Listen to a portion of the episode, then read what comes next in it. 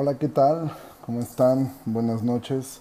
Pues vamos a comenzar lo que es el último capítulo de, de Lamentaciones. Y bueno, hoy recorrimos un poco más esto para poder tomar este tiempo y poder meditar en la palabra de Dios.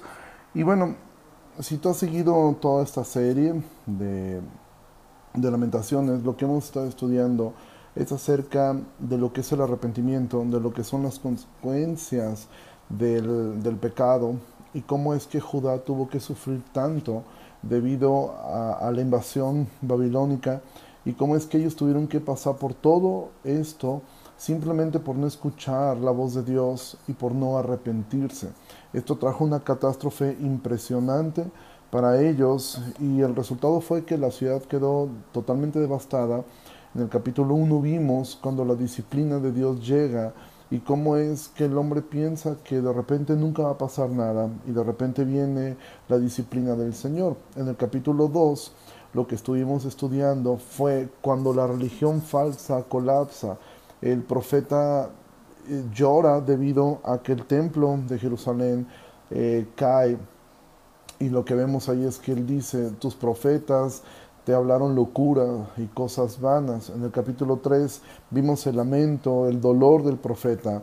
Y en el capítulo 4 vimos lo que es la responsabilidad de la iglesia, cómo es que Dios a quienes hace responsables del problema que Judá tuvo, fue a los sacerdotes y a los profetas. Pero el libro no termina de esta forma, el libro termina con una esperanza en el capítulo 5. Y eso es lo que quiero que podamos ver. Y bueno, antes que otra cosa, agradecer muchísimo, porque como sigo yo robándome en la internet de personas, yo quiero agradecer a la familia Faria López por prestarme su casa para poder hacer esta transmisión. Y bueno, si estás en tu Biblia, quiero que veamos allá Lamentaciones capítulo 5, aquí termina el libro.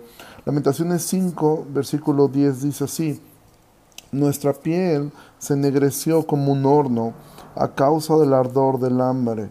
Violaron a las mujeres en Sión, a las vírgenes en las ciudades de Judá, a los príncipes colgaron de las manos, no respetaron el rostro de los viejos. La, Llevaron a los jóvenes a moler y a los muchachos desfallecieron bajo el peso de la leña. Los ancianos no se ven más en las puertas. Los jóvenes dejaron sus canciones. Cesó el gozo de nuestro corazón. Nuestra danza se cambió en luto. Cayó la corona de nuestra cabeza. Ay ahora de nosotros porque pecamos. Por esto fue entristecido nuestro corazón. Por eso se entenebrecieron nuestros ojos. Y bueno, aquí, después de varios capítulos, es cuando realmente vemos por primera vez un poco de arrepentimiento. Hasta este momento es cuando vemos estas palabras que ahora ellos expresan, hay ahora de nosotros porque pecamos. Y esa es la expresión a la cual llegó Judá. Como vimos la, la, eh, el día de ayer, eh, Edom, que representa a los enemigos de Judá, quienes traicionaron a Judá, ellos en algún momento se gozan debido a la desgracia que atravesó eh, Judá. Pero Dios dice, bueno, ellos también serán destruidos. Y eso es precisamente lo que ocurre. La persona no cristiana, la persona atea, puede pensar y ver, eh, la iglesia está llena de hipócritas y pensar, bueno, eso se va a quedar así. No, realmente el castigo de nosotros lo llevó Cristo y la iglesia siempre será levantada, siempre será restaurada. Una y otra vez dice la Biblia que aunque seamos torpes, el Señor nos va a levantar. ¿Sí? Y, pero aquí en el capítulo 5 es cuando realmente ahora ellos dicen, nosotros pecamos, por eso fue entristecido nuestro corazón, por eso se entenebrecieron nuestros ojos. Y por fin vemos en ellos esto. Y esto es realmente lo que Dios siempre está haciendo cuando el hombre está pecando. Realmente Dios no trae disciplina, no trae eh, eh, estos momentos duros simplemente por, por hacernos pasar un, mal momento. Dios lo hace con la intención de que el hombre reconozca su pecado y que el hombre vaya a Dios en arrepentimiento. Esa es la razón por la cual Dios permite todo. Esa es la razón por la cual Dios permite todas las cosas, a fin de que el hombre vuelva a Él, el hombre regrese a Él y el hombre no quede perdido para siempre. es Luis decía, el dolor es el megáfono que Dios usa para gritarle al hombre, necesitas un Salvador. Actualmente nosotros no estamos viviendo una situación tan desesperante como la que vivió Judá, pero sí estamos viviendo momentos complicados en nuestra ciudad, en el país, y por lo que pinta serán más complicados al pasar los días o quizá los meses. Se pronostica que esto pueda tardar meses en realmente pasar por completo en nuestro país. Pero si nosotros reconocemos cuál es el problema de raíz, que es el pecado, nosotros vamos a poder ir delante de Dios en arrepentimiento, que es lo que ahora expresa aquí. Porque quiero que veamos que esto es lo que el profeta al final dice. Versículo 19 dice, mas tú Jehová permanecerás para siempre, tu trono de generación en generación. ¿sí? Lo que ocurre aquí es que Jeremías reconoce que en medio de todo esto que vivían, Dios seguía en su trono. El día de mañana en la iglesia nosotros estaremos estudiando el libro de Habacuc y estaremos estudiando respecto a esto y estaremos viendo cómo es que el profeta Habacuc llega un momento de desesperación y él dice, ¿por qué Dios permite todas las cosas? Y hay una conversación entre el profeta y una conversación entre Dios y el profeta. Pero la conclusión de Jeremías cuando él está terminando el libro, él dice, tú Señor permanecerás para siempre, tu trono de generación en generación. Y esta es la realidad. porque Dios permite que pase esta pandemia mundial? porque Dios permite que estemos pasando por todo esto? porque Dios permite todo esto? La respuesta nos la da el Evangelio. Dios es soberano y Dios está sentado en su trono. Hay gente que dice, ¿dónde está Dios en medio de todo esto? Dios está sentado en su trono, gobernando, ordenando todas las cosas, eh, eh, eh, permitiendo que todas estas cosas sucedan simplemente porque Él es Dios y hay un propósito detrás de todo esto. Pero también Jeremías reconoce que en medio de todo esto, ellos necesitaban mirar. Y dice versículo 21, Vuélvenos, oh Señor, a ti, y nos volveremos. Renueva nuestros días como al principio. Jeremías lo que está reconociendo es, si tú no eres quien nos atrae nuevamente a ti, si tú no eres quien pone el querer y el hacer en nosotros, nosotros no vamos a poder volver a ti, no vamos a poder regresar. Jeremías reconoce el problema, lo ocasionamos nosotros, el pecado nuestro es lo que nos ha traído a esto. Él aún ha dicho, la mente es el hombre en su pecado. Y es lo que ahora Él está reconociendo. Necesitamos que seas tú quien nos convenza. Y mira, uno de los asuntos del arrepentimiento es que el arrepentimiento no lo podemos generar nosotros. El arrepentimiento no es algo que nosotros podemos generar. El arrepentimiento es algo que Dios produce en el hombre. Es algo que Él hace. Es algo que... Entonces, ¿qué es lo que nos toca a nosotros? Aún para arrepentirnos necesitamos orar. Necesitamos clamar a Dios y necesitamos rogar que el Espíritu Santo ponga en nosotros el querer y el hacer por su buena voluntad, porque por nosotros mismos no podremos ni siquiera generar arrepentimiento. El arrepentimiento es una obra del Espíritu Santo. De hecho, ese es el testimonio de nuestro espíritu de que nosotros somos hijos de Dios. Por eso él termina en el versículo 21, el penúltimo versículo, dice, vuélvenos, oh Jehová, a ti y nos volveremos. Renueva nuestros días como al principio. Y esto es lo que clamaba en algún momento David, vuélveme el gozo de tu salvación. ¿Cuál es la razón por la cual nosotros pecamos? ¿Cuál es la razón primaria por la cual nosotros pecamos? La razón es esta. Si tú quieres saber cómo poder vencer pecados de pornografía, pecados de, de, inmoralidad, pecados de, codicia, la razón es simple. Vuelve al gozo de tu salvación. Jeremías lo dice así, renueva nuestros días como al principio volver a las primeras cosas. Eso es lo que nosotros deberíamos estar clamando constantemente.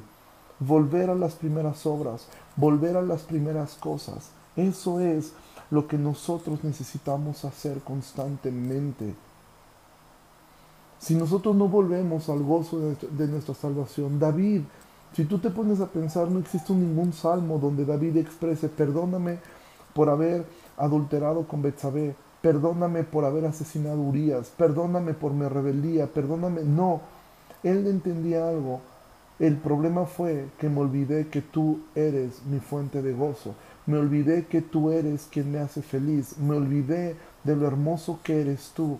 Y cuando el hombre hace eso, el hombre va camino a la destrucción.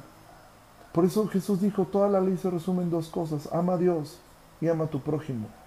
Porque cuando Cristo se es nuestro deleite, cuando Jesús es el centro de nuestra vida, cuando Jesús es nuestra esperanza, cuando Jesús no solamente es lo mejor que tenemos, sino lo único que tenemos. Es entonces cuando nosotros podemos vivir confiados.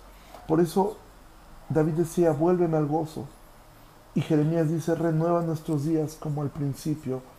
Tú recordarás cuando quizá conociste a Dios, a un inicio cómo era tu relación, que tú buscabas a Dios intencionalmente, que de madrugada a veces ni siquiera era Dios, quizá era un mal sueño y tú te despertabas pensando, Dios me está llamando a orar y te parabas, te ponías de rodillas y te ponías a clamar. Pero de repente nos acostumbramos a la vida, de repente nos acostumbramos a las cosas y dejamos pasar todo y comenzamos a volvernos duros y fríos. Y hay días donde el Espíritu Santo sí nos está levantando y nosotros decimos, tengo sueño.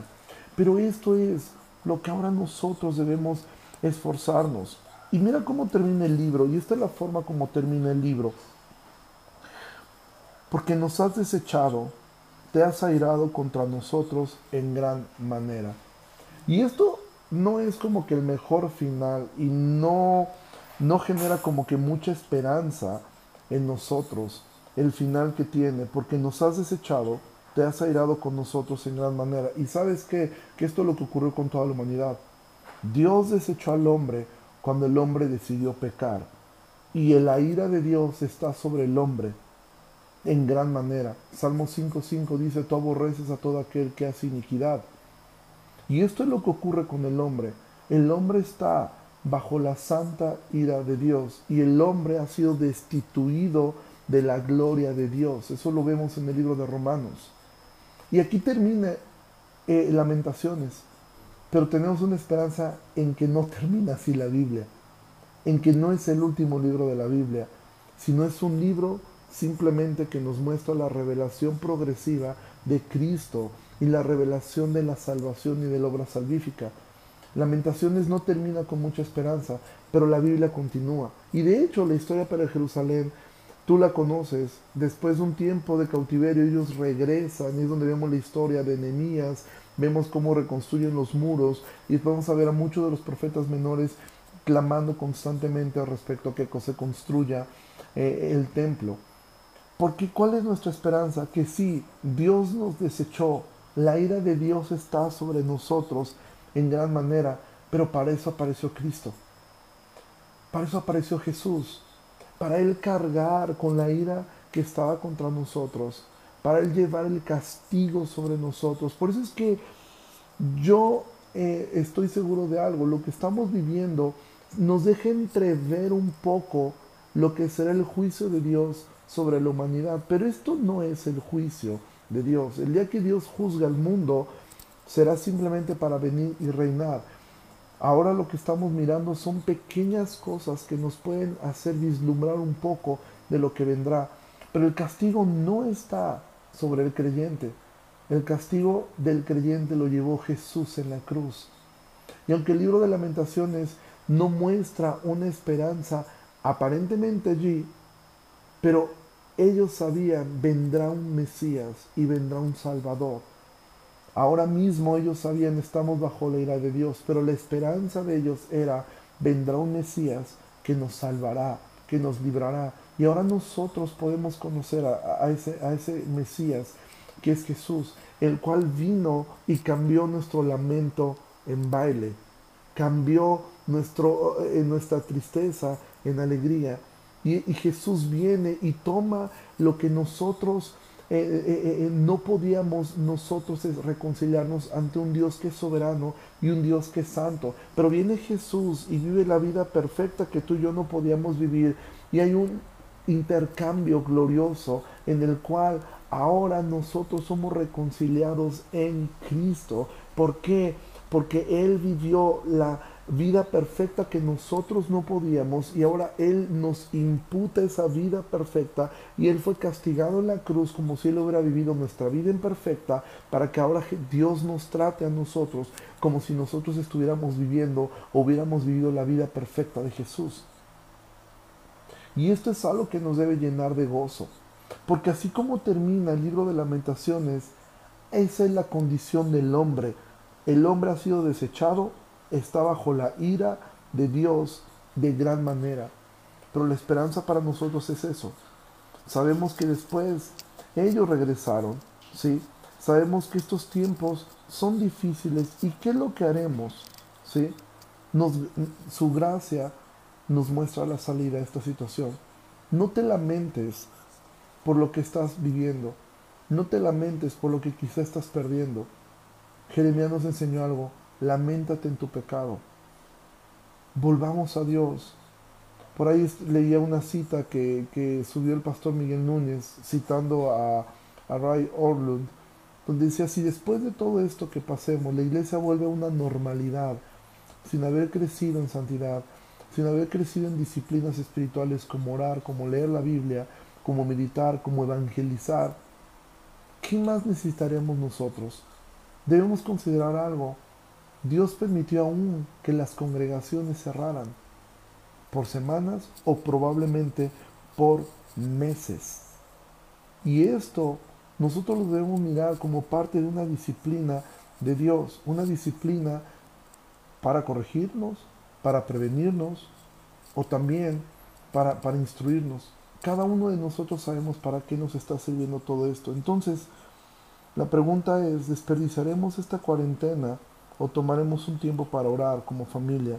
como amigos, para compartir el Evangelio, para leer, para estudiar, para meditar. No desperdices este tiempo, úsalo para descansar, pero también úsalo para hacer de bendición a otras personas. Que podamos crecer en arrepentimiento, que podamos crecer en un conocimiento de Dios. Y esto es lo que el libro de lamentaciones nos enseña. El libro de lamentaciones nos enseña claramente lo devastador que es el pecado, lo engañoso que es el pecado, lo que el pecado puede hacer pensarnos. Nunca va a pasar nada. Como leíamos ayer, los reyes de la tierra nunca se imaginaron que algún día Jerusalén iba a ser invadida. Y aún ellos tenían una esperanza en otros pueblos de que algo iba a suceder, pero cuando llegó el juicio de Dios sobre ellos, no hubo quien nos defendiera, no hubo quien nos ayudara. Pero nosotros sí tenemos una esperanza muy grande en Jesús. Y si tú estás viviendo en momentos de pecado, estás viviendo en momentos alejados de Dios, ahora esto te está llenando de miedo, porque algo increíble es, ahora hay gente que quiere ir a la iglesia. Por lo menos a mí ha habido varias personas que me han preguntado cuándo son sus reuniones, personas que tenían meses de no ir a la iglesia, personas que nunca querían ir a la iglesia, ahora quieren ir a la iglesia, pero resulta que ahora la iglesia está cerrada.